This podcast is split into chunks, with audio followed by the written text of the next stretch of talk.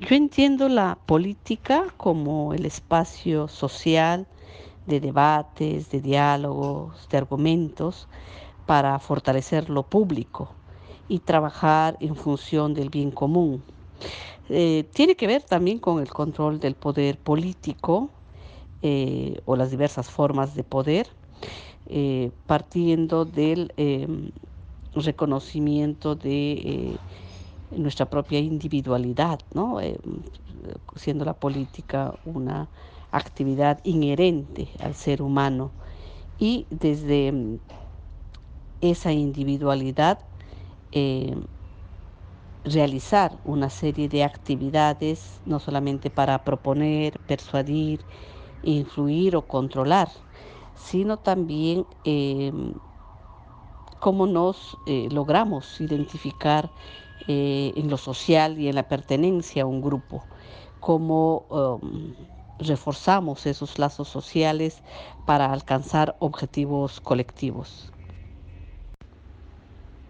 Yo creo que siempre he hecho política, ¿no? He participado en la política, ¿no? Desde mm, eh, la escuela, desde el colegio, siendo representante de mi salón, no sé, en la propia universidad, eh, ejerciendo algunas eh, representaciones, involucrándome en movilizaciones en las cuales me he sentido convocada en defensa de derechos eh, de estudiantes, de derechos colectivos, ¿no? Y ya como eh, familiar de víctima en la exigencia de justicia, de verdad, no solamente para el caso particular de la cantuta, sino eh, en general como derechos reconocidos y que hay que exigir el cumplimiento al Estado, ¿no? Entonces, yo la verdad no, en casi los 50 años que tengo, eh, no me he visto alejada de ese eh, ritmo de participación, en algunas épocas con mucha más intensidad, sin duda, que en otras, pero siempre acercándose a, esa, eh, a ese compromiso social para exigir derechos y también para movilizar a otros, ¿no? Em, sí recuerdo mucho, por ejemplo, que en mi infancia, mi padre ha sido maestro, además sutepista, Em, hemos siempre acompañado también en algunas de las movilizaciones como en las marchas del 77, 78, que eran reprimidas con mucha violencia, ¿no? Recuerdo que mi padre le habían eh, disparado perdigones, que mi mamá siendo técnica de enfermería en la sala, en, el cuarto de, mi casa, eh, le, sacó todos los perdigones y los guardaba en un frasquito de vidrio, ¿no? Entonces, eh, sí recuerdo esas épocas eh, que de alguna manera me marcaron en esa relación a veces de ciudadanos con Estado, ¿no? con un Estado represor. Y luego en la universidad también en una constante exigencia de derechos para la alimentación del comedor, para servicios médicos de la propia universidad y luego ya con la presencia de los militares dentro de la universidad también en una convivencia mm, bastante hostil, ¿no? Eh, por toda la estigmatización que lamentablemente algunos militares tenían frente a los estudiantes universitarios de una universidad estatal, ¿no?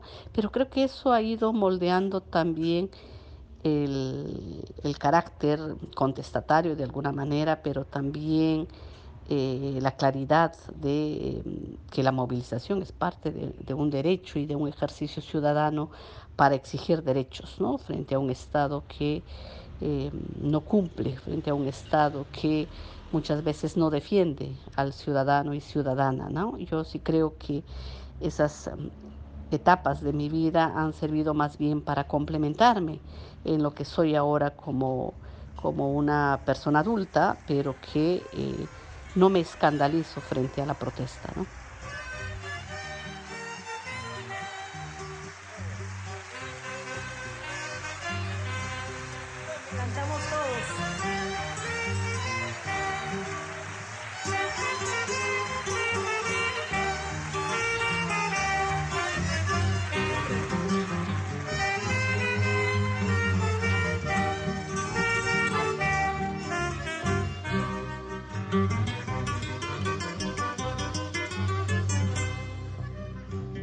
No quiero ser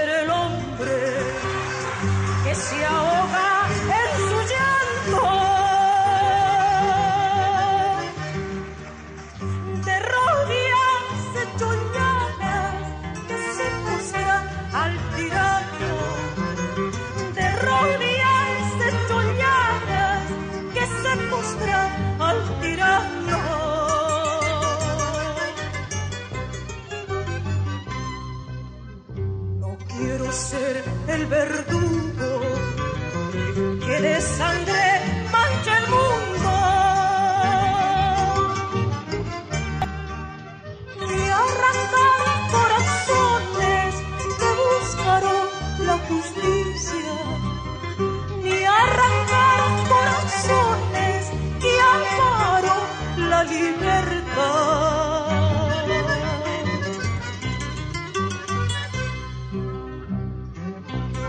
el hombre que no se ahoga en su llanto ni se postra de rodillas ante el tirano se mirará reflejado en las pupilas de su y crecerá en el jardín inmenso de los niños del mundo.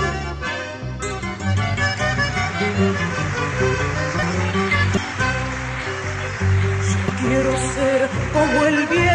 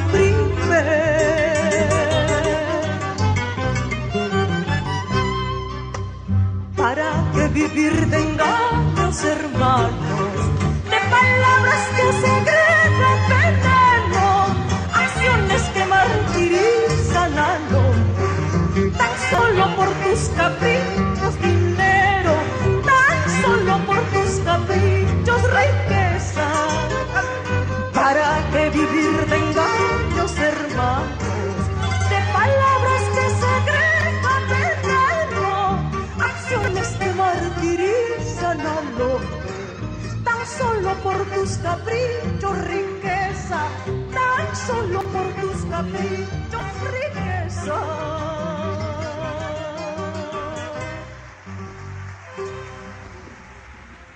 Algunas canciones que yo recuerdo que me han marcado, por ejemplo, eh, siendo adolescente, eh, en algunas de las eh, marchas que se hacían en Chachapoyas, eh, del SUTEP, eh, escuchando El pueblo unido jamás será vencido, y es para mí casi como un himno, ¿no? Porque no solamente por porque lo recuerdo y evoco esas épocas, sino porque también eh, reconozco en, esa, en esas letras la necesidad de siempre fortalecernos en el otro, ¿no? en ese lazo social y en ese objetivo político que tenemos frente a una lucha en concreto.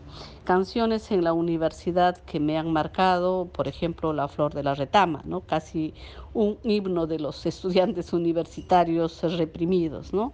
y con la cual me identifico hasta ahora porque también habla no solamente de esa violencia, sino también de esa esperanza ¿no? Eh, expresada en esta flor de retama y además porque la canción es escrita por el maestro Ricardo Dolorier, maestro cantuteño, guantino, eh, maestro amigo del profesor Hugo Muñoz, casi su vecino en Guanta, y em, de alguna manera me siento identificada.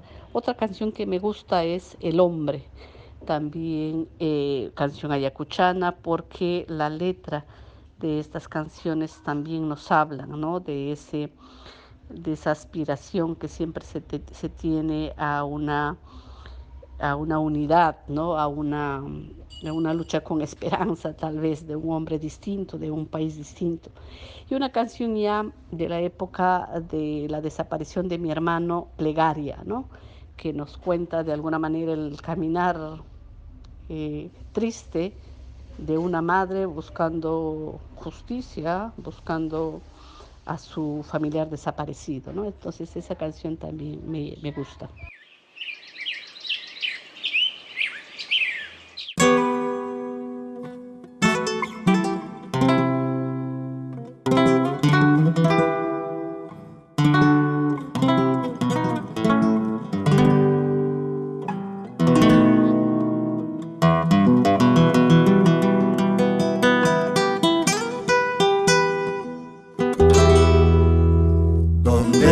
sangre del pueblo.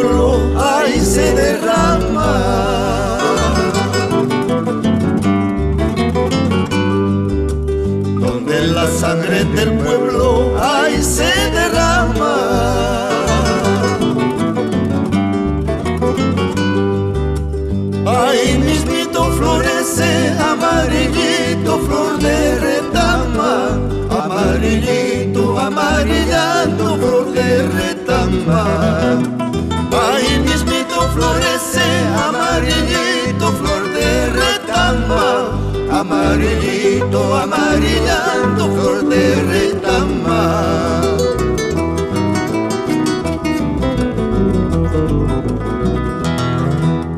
Vengan todos a ver, ahí vamos a ver.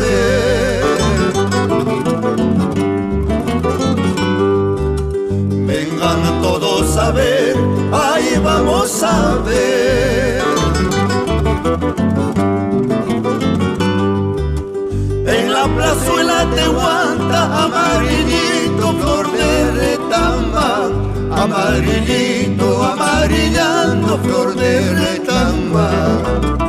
En la plazuela te guanta, amarillito, flor de retamba, amarillito, amarillando, flor de retamba.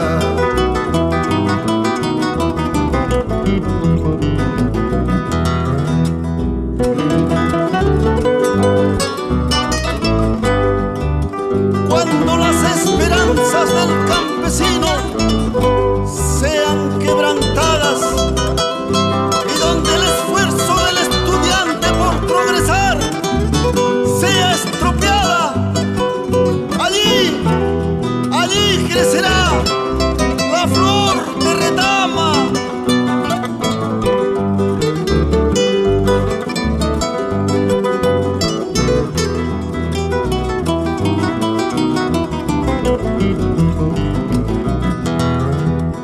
Por cinco esquinas ya está, los hinches entrando está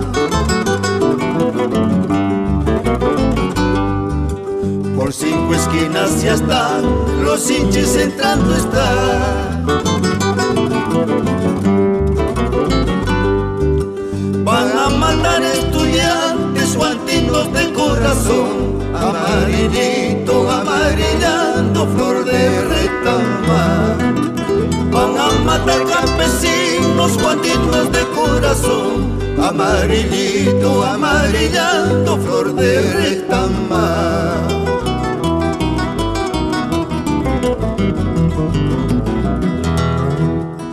los ojos del pueblo tienen hermosos sueños.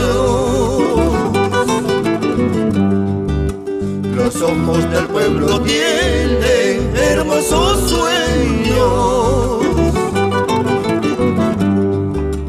Sueñan el trigo en las brisas, el viento en las praderas y en cada niño una estrella.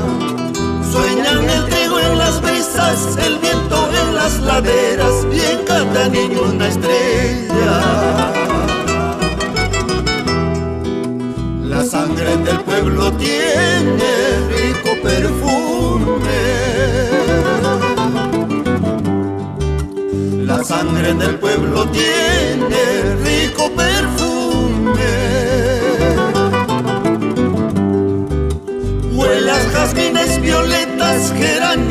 margaritas, a pólvora y dinamita.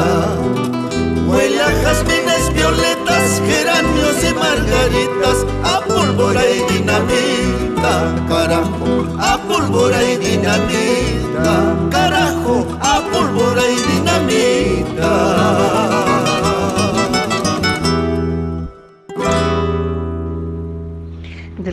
Poemas que me gustan están los de César Vallejo, y no solamente Los Heraldos Negros, sino también Masa, porque creo que, no sé, me representan y porque tienen una fuerza eh, en base a la solidaridad, ¿no? Entonces esos son los que yo prefiero.